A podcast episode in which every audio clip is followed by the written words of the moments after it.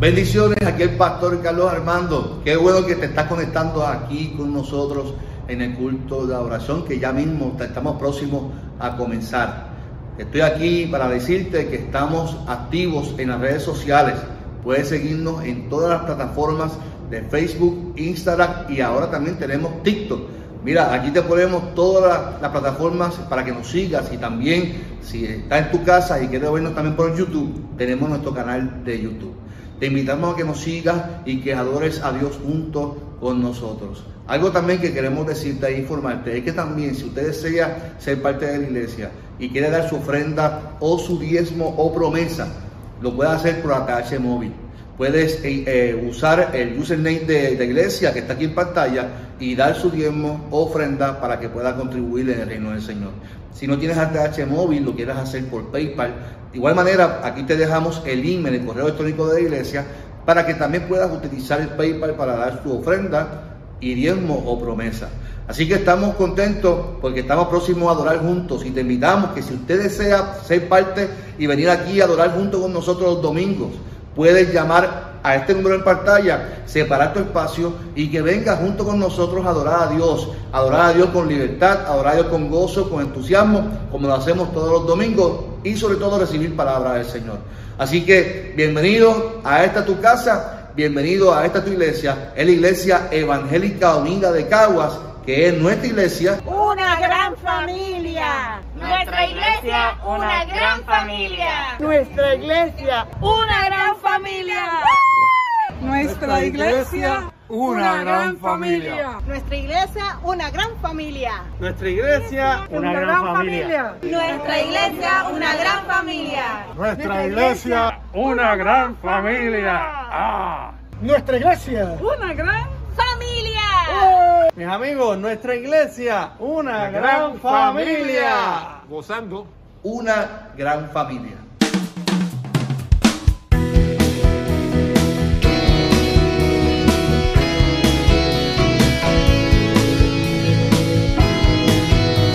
Y ahora con ustedes el pastor Carlos Armando en Transformando Nuestro Pueblo.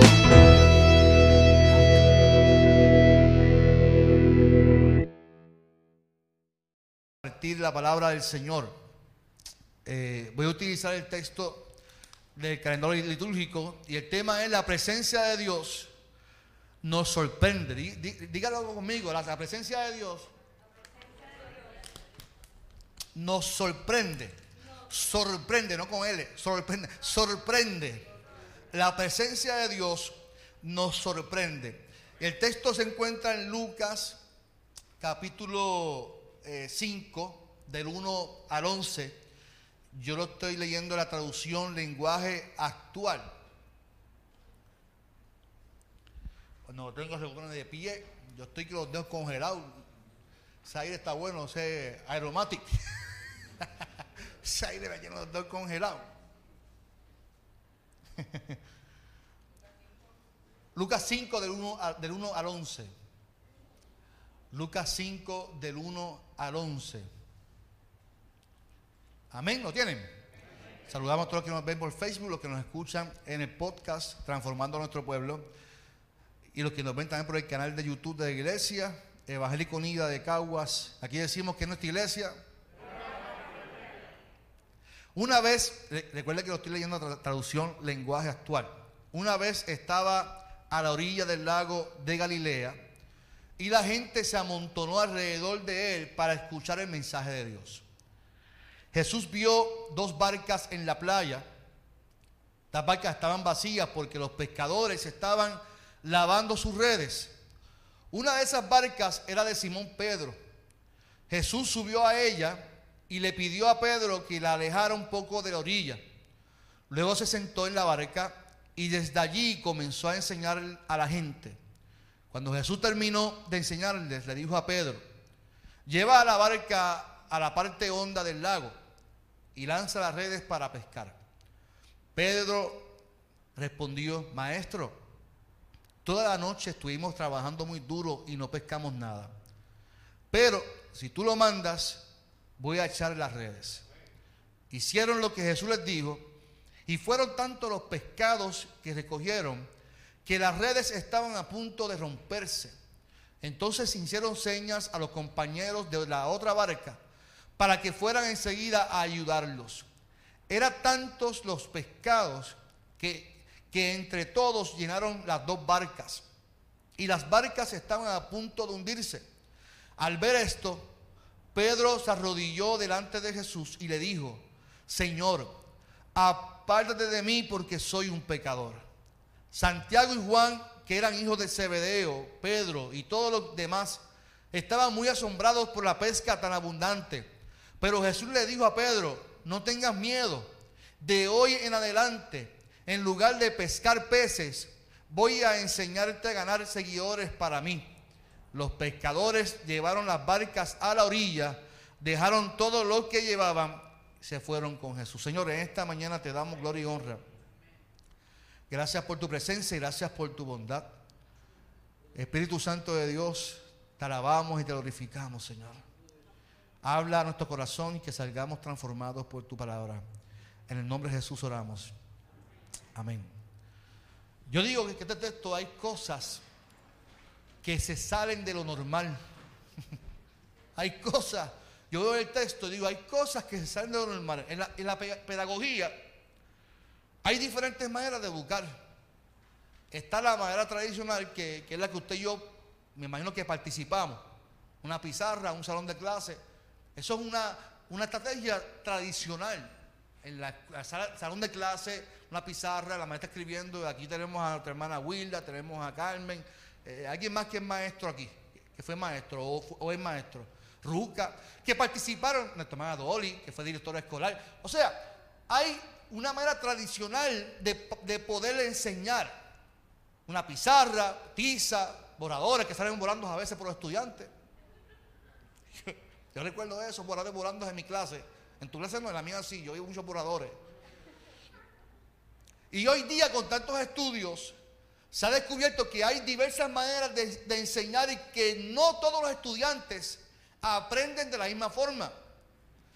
Antes era lo mismo para todo el mundo, ahora no, ahora hay niños con situaciones especiales que requieren eh, métodos distintos para que puedan aprender. Por ejemplo, un niño que es inquieto, antes se le daba Ritalin, lo medicaban. Ahora no necesariamente hay que medicarlo. Ahora hay estrategias de terapia ocupacional, terapia eh, del agua, del, habla, del, agua, terapia del, del agua, dije yo. Estoy seco yo. terapia del agua, del habla. Hay un psicólogo que le dice a, la maestra, mira, es que esta niña necesita en asiento algo que le estimule para que no se tenga que parar tanto, ¿ves? Todo eso es parte de la nueva modalidad de, enseñanza. Se ha descubierto que los estudiantes son distintos y no todos aprenden de la misma forma. Que hay estudiantes que tienen condiciones y que, oiga, vuelvo y repito, no necesitan medicamentos, sino que necesitan estrategias de los, de los maestros para que puedan aprender. Que tengan herramientas para manejarlo. Un buen terapista que le dé herramientas para que puedan ser funcionales en la vida diaria. Y si hablamos de ese tema, y que es un tema complicado, porque hoy, ayer, el viernes, había un paro de maestros luchando por su, por su salario. Y yo tengo que decir que la Iglesia Evangélica Unida de Cagua apoya a los maestros en ese sentido. Yo creo que, gracias. Ve que yo usa, usa las indirectas. Estoy seco.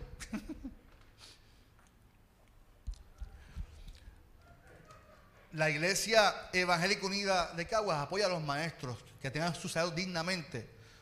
Pero también creo que todo ser humano necesita un salud dignamente. La policía de Puerto Rico, los terapistas en Puerto Rico, los patólogos en Puerto Rico, los tecnólogos, todos los bomberos, toda profesión necesita un salud digno que no tenga que irse para allá afuera, a Estados Unidos. Porque la gente habla de los maestros y es la realidad que un maestro eh, dormido porque tenga dos trabajos, pero la realidad es que toda profesión en Puerto Rico necesita un salario digno, pero lamentablemente vivimos históricamente gobiernos corruptos que prefieren el beneficio propio que antes de beneficiar al pueblo. Pero eso es otro tema. Eh, si hablamos del tema del magisterio, de la pedagogía, tenemos que hablar entonces de Jesús. Jesús tenía la capacidad de utilizar cualquier método para enseñar, educar a la gente. Jesús tenía la capacidad de cualquier estrategia para poder impactar y educar a sus seguidores. Podía utilizar cualquier lugar, situación, para darle un sentido pedagógico. Veamos por un momento, Jesús viene de hacer milagros, viene de convertir agua en vino, viene de sanar enfermos. Así que su reputación iba en crecimiento y ahora dice el texto que le seguía un grupo de personas, y si usted lee Lucas antes, Jesús sabía lo que había en el corazón de esta gente. Esta gente estaba siguiendo no por los milagros, sino por lo que ellos recibían de parte del Señor, de Jesús. Así que aquí habían personas interesadas, tenían un interés. Este que está, está, estoy siguiendo me puede dar algo, me puede dar algo, así que yo lo voy a seguir. Y Jesús viene y se siente y comenzó entonces a, caminar con la gente y de momento llega al lago. La última vez que nos encontramos enseñando fue en las sinagogas, ahora estamos en un lago. Y dice el texto que había una barca en la orilla que estaba sola, porque los pescadores aparentemente venían de, haber trabajado toda la noche y estaban ya lavando las redes. Y vio a Pedro. La pregunta que me hago, ¿conocía a Pedro a Jesús? No se conocían, la primera vez que se encuentran. Y Jesús le pide la barca para utilizarla de salón de clases. Así que Jesús aprovechó un momento y dijo, aquí hay personas, aquí hay un área, un ambiente bueno, pues voy a, entonces a dar una enseñanza. ¿Ve? Utilizó no un salón de clases, no la sinagoga, que era lo tradicional. Utilizó una estrategia, utilizó un ambiente distinto, el lago. Imagínese usted que vayamos a, todos los domingos al Jardín Botánico y allí nos sentemos debajo de un palo para estudiar. El ambiente es otro. Puede ser que gente que se, ve, un, pavo real y se, y se olvide de la clase.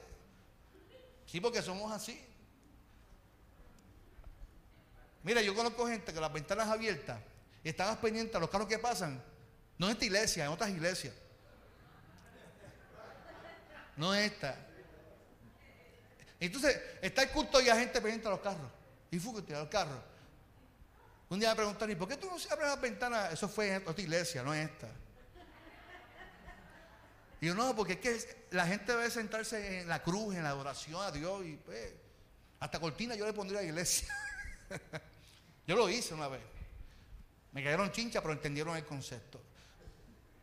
Así que Jesús utilizó la estrategia de estar en el lago, a tener a todos de frente, y como no había distanciamiento social, ahí no estaba todavía el COVID, fíjate. Y dice el texto en Lucas que estaban todos como apiñonados. No, había, mascarilla, no había, no había hand sanitizer. Allí están todos apiñonados, dos sudaditos allí, adobaditos allí, en la playa, en el lago. Y Jesús, dice el texto, que comenzó entonces a enseñar. Y a mí me encanta, me encanta, me encanta el hecho de que Jesús constantemente esté enseñando. Porque para mí el, eje principal de la iglesia no es el hecho de que prediquemos la palabra, es el hecho de que podamos enseñarla. para mí la educación cristiana debe ser el eje principal de una iglesia. De hecho, y yo he repetido esto muchas veces, nuestras iglesias históricas nuestras iglesias, cuando vinieron los misioneros de Boston, de otros, de Estados Unidos, lo primero que hicieron fueron enseñar. Abrieron escuelas bíblicas en Humacao, abrieron escuelas bíblicas en Fajardo, en el sur. Así que es importante que entendamos que Jesús lo primero que hace es enseñar. Jesús observó el ambiente, observó los recursos y comenzó entonces a dar una clase utilizó la barca de Pedro y se alejó un poquito de ellos y dice Lucas que comenzó a enseñarles. Cuando observo este texto, veo muchas cosas, pero una de las más que me impacta es el hecho de que hay cosas que se salen de lo normal cuando hablamos de la, vida de la iglesia o la vida de Jesús. Nosotros los seres humanos nos acomodamos a las situaciones, a tal modo que no aprovechamos al máximo el llamado para enseñar. Lo voy a repetir. nosotros nos acomodamos a las circunstancias, nos moldeamos a las situaciones y no aprovechamos los momentos de crisis o cualquier momento para poder enseñar a la gente. Jesús sacaba partido a cada experiencia para poder llevar una enseñanza del reino. Era importante saber eso. Nosotros tomamos las experiencias para quejarnos y lamentarnos y pedir respuestas a Dios. Sin embargo, Jesús utilizaba los momentos difíciles o buenos siempre para eh, llevar el, evangelio de Dios. Oiga bien lo que te voy a decir, mi amado, mi amada. Cada experiencia en tu vida es una oportunidad para salir de lo normal, para salir de la queja, para salir del llanto y utilizar el momento para exaltar el nombre de Cristo en tu vida y en los demás. ¿Cuánto dicen amén por eso? No tenemos que estar en la iglesia para sentir el poder de Dios. Mire, yo tuve un profesor de universidad, de bachillerato. Me acuerdo, eso fue hace tiempo, imagínense, me acuerdo de porque impactó en mi vida negativamente. Señor Panto, profesor Pantoja, de español. Ustedes pregúntenme ahora, porque después que yo salga por esa puerta, usted no me pregunte nada porque yo no soy su profesor. Eh, yo salgo de aquí y, que se fastidie la gente. Usted es, y yo lo entiendo, imagínense, todos los estudiantes que salgan afuera a hacerle la pregunta, yo lo puedo entender ahora. Pero la iglesia no puede ser así. Cuando sacamos de la puerta cualquier circunstancia, cualquier momento de nuestra vida, de aquí para allá, también es un buen momento para educar, enseñar y llevar a la gente a la presencia del Señor. Las preguntas me las hacen en el salón de clase Afuera no respondo ninguna pregunta. Y muchas veces los creyentes somos así. En la iglesia es donde sentimos la presencia de Dios. En la iglesia es donde hay manifestaciones. Pero cuando sacamos de la puerta, yo siempre digo que las puertas del templo son milagrosas. Yo siempre digo, son milagrosas. ¿Cuántas parejas vienen peleando por ahí todo el camino para venir para el culto? Por tu culpa venimos tarde. Por tu culpa es que, eh, por tu culpa. Y cuando entra por el templo, hace un hambre. Dios le bendiga. Son milagrosas las puertas de los templos. Cambian las personas. Es transforma. ¿Sabes? Ahora, cuando se montan, cuando se van de la puerta, o te montas o te quedas aquí en el templo. Que te lleve el pastor. que tengo hambre. Que tengo hambre. Son esta puerta principal es milagrosa y aquí es donde la gente sale como es. Entonces, la realidad es que nosotros tenemos que aprovechar cada momento de nuestras vidas, dentro del templo, fuera del templo, para enseñar, educar y que las vidas sean transformadas para la gloria del Señor. Porque es, afuera, mi amado, es afuera donde está la necesidad, es afuera donde podemos notar que ahí hay gente que, que tiene necesidad de ser impactado por un testimonio.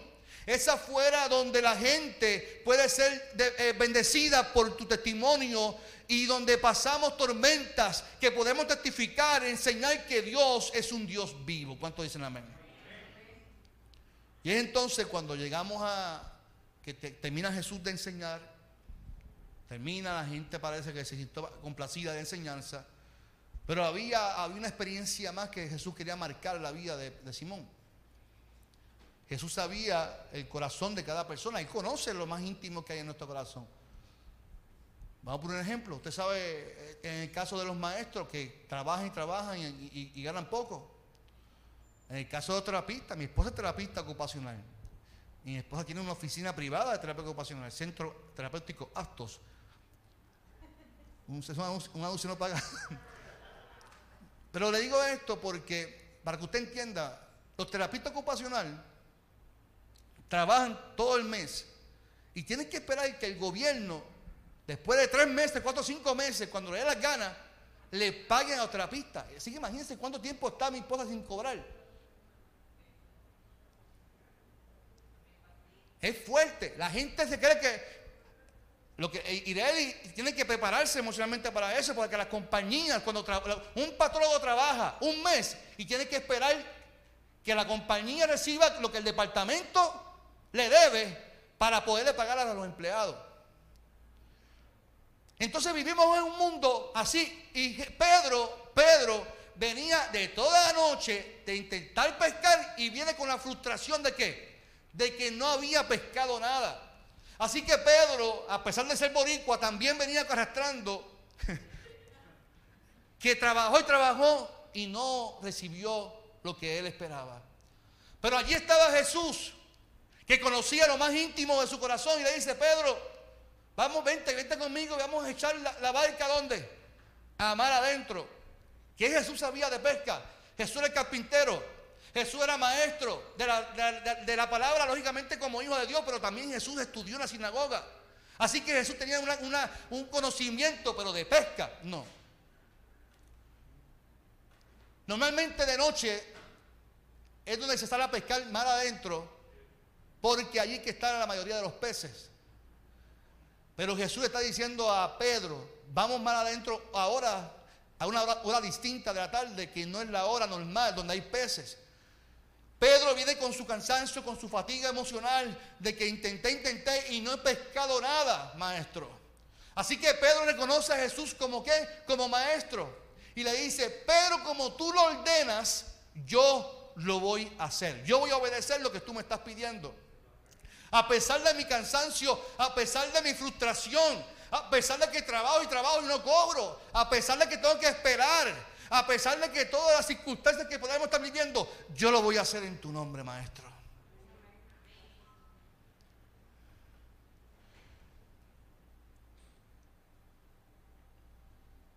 La obediencia del ser humano nos lleva a experiencias que jamás podemos experimentar. Es entonces donde la presencia de Dios comienza a ser una obra maravillosa en el lago, donde las redes se llenaron hasta desbordarse. Y es impresionante el poder de Jesús cuando caminamos en fe, obedeciendo en ocasiones. Cuando nos, vence el cansancio, cuando en ocasiones el hecho de lo que se nos pide no tiene sentido. Qué bueno que es impresionante obedecerlo a pesar de que, que yo no entienda lo que Él me está pidiendo. Maestro, toda la noche llevamos intentando pescar y tú me pides que yo vaya ahora a pescar a pesar de mi cansancio. O sea, no tiene sentido irnos ahora, pero lo haré en tu nombre. Si tú lo mandas, yo iré. Nota algo importante. Muchas veces nosotros estamos en la expectativa de alcanzar sueños, de recibir un milagro, no sé, algo que tú esperas con ansias.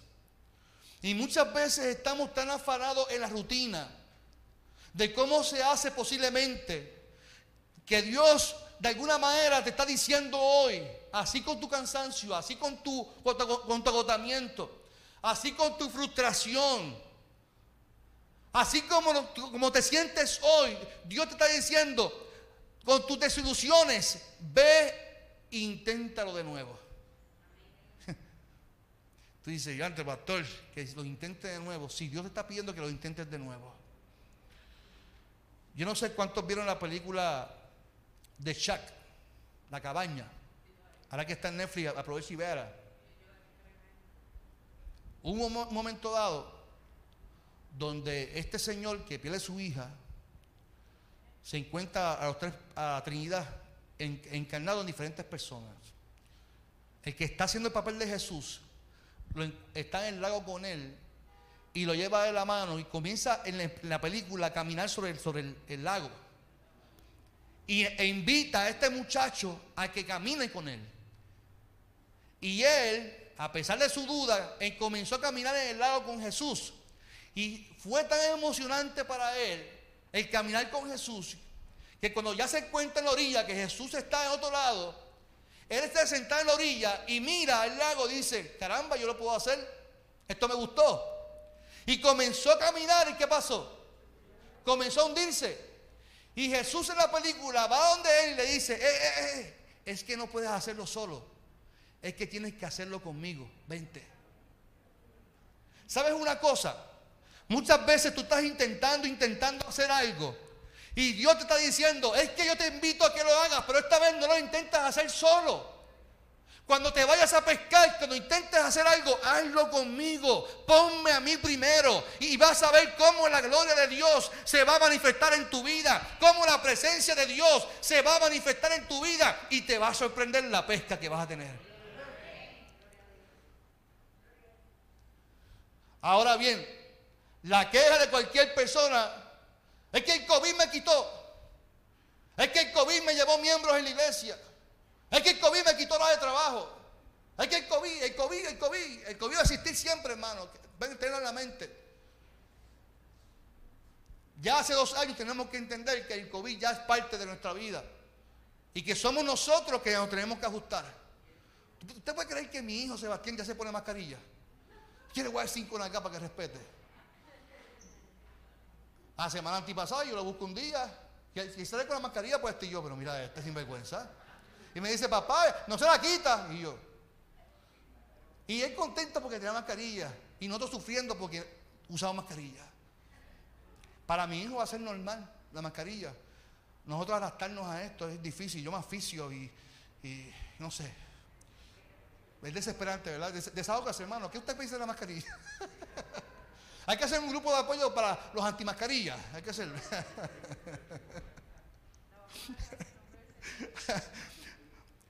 Y, hablamos de lo que no hemos logrado por las experiencias que estamos viviendo hoy día. Pero ¿por qué no hacemos como Jesús y utilizamos cada situación como un momento oportuno para predicar, para enseñar, para transformar vidas y aún así para obedecer e irnos más adentro y dejar que la presencia de Dios sea la que nos sorprenda. Porque hoy estás buscando una respuesta a tu realidad. Tienes que hacerlo con Jesús. Tienes que hacerlo agarrado de la mano con el Maestro. Porque solo no puedes hacerlo. Tienes que ser con Él. A mí me encanta la, analogía de Jesús cuando le dice a sus discípulos. Es que la, la vid y el pámpano fuera de mí nada podés hacer. el pámpano se alimenta de dónde? De la vid, del tallo. No hay otra manera, no hay otra fuente.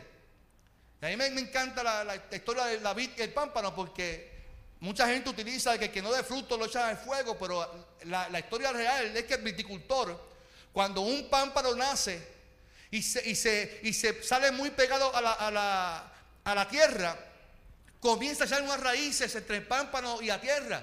Y un viticultor, antes de cortarlo, antes de echarlo al fuego, antes de cualquier cosa, el viticultor con mucho cuidado le corta la raíz que está entre el pámpano y qué? Y la tierra. Y levanta el pámpano con una estaquita para que ese pámpano se alimente del tallo y no de la tierra. Y ese es nuestro Dios que nos dice, mira, a pesar de que tú puedas estar frustrado, a pesar que estés desilusionado, a pesar que te estás pegando a otra fuente, yo voy a cortar todo lo que te impide que te apegues a mi Padre. Te voy a cortar todo lo que te impide que te, que te acerques y te alimentes de mi Dios. Y te voy a, levantar como una nueva oportunidad para que te pegues a mí, porque sin mí nada puedes hacer.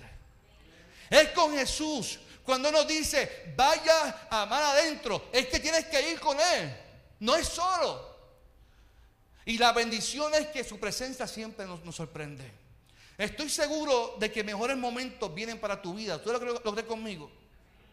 Estoy seguro de que Dios siempre te va a sorprender con su presencia.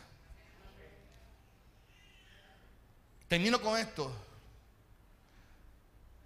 para mí la pesca milagrosa no es el hecho de que Pedro simplemente obedeció y llegó allí, tiró la red en obediencia. Es que hay algo más en el texto.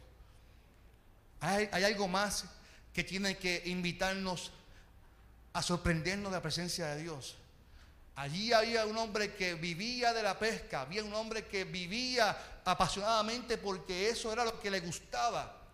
Y con sus frustraciones y con su cansancio decide obedecer a Jesús, al maestro y pesca. Pero allí ocurrió un milagro más. Pedro reconoció que quien estaba allí era el Hijo de Dios. no soy digno, se, quitó, rasgó la ropa, era algo tradicional. Me rasgo la ropa como reconociendo que tú eres el Hijo de Dios. Y allí hubo una pesca que fue para mí la más milagrosa. Un hombre terco, un hombre duro, un hombre posiblemente impulsivo, un hombre que tenía sus defectos, un hombre que posiblemente ni iba a la iglesia, a sinagoga. Estaba tan afanado con la pesca y Jesús lo llama y le dice, Pedro, te aseguro que desde hoy no serán más pescadores de peces. Vas a llevar a la gente a que me sigan a mí. Y es importante que cuando Dios nos sorprende con su presencia, es con el simple hecho de que tú le sigas a Él como su hijo, como su hija, en obediencia. Y Pedro dice el texto que, mira, llegó la barca, limpió todo y ¿qué hizo? Lo dejó todo y siguió el maestro. Enamorado de Jesús, enamorado de su presencia, así con sus defectos, que aún todavía formando la primera iglesia tenía todavía sus problemas con, Dios mismo. Y Dios trabajando con él. Lo que nos quiere decir Dios en esta mañana es que nosotros tenemos nuestros problemas, nuestros issues, tenemos nuestras cosas, nuestras situaciones. Aún con todo y eso, Dios nos invita a que lo intentemos nuevamente, que sigamos intentando, pero que en esta ocasión sea dirigido por la presencia de Dios y que digamos, Señor, yo voy a hacer esto, pero en tu nombre. En tu nombre es que yo lo voy a hacer, lo voy a intentar. Es en tu nombre que lo voy a intentar. Lo voy a intentar, aunque me han dicho que no lo voy a lograr. Lo voy a intentar, pero no es por mi fuerza, es porque tú me acompañas.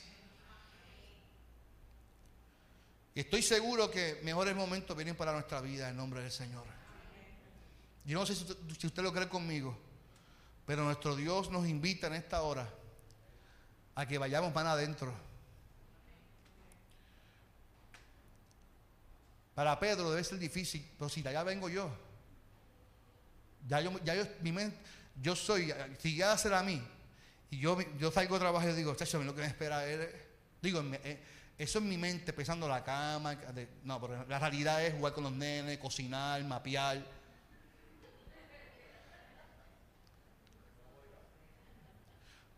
Porque aquí, yo no sé si soy yo el único hombre sufrido aquí. Hombre maltratado, abusado, que mapea, que plancha, que, frega, que cocina.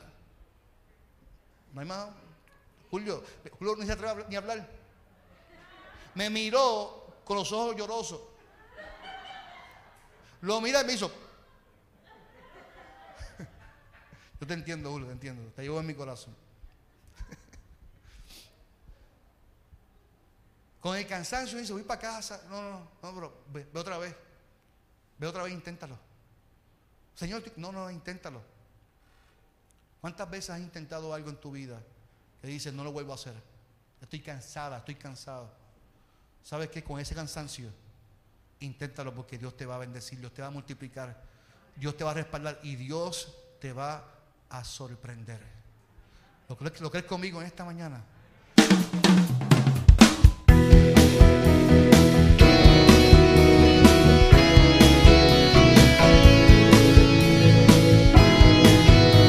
Y ahora con ustedes el pastor Carlos Armando en Transformando Nuestro Pueblo.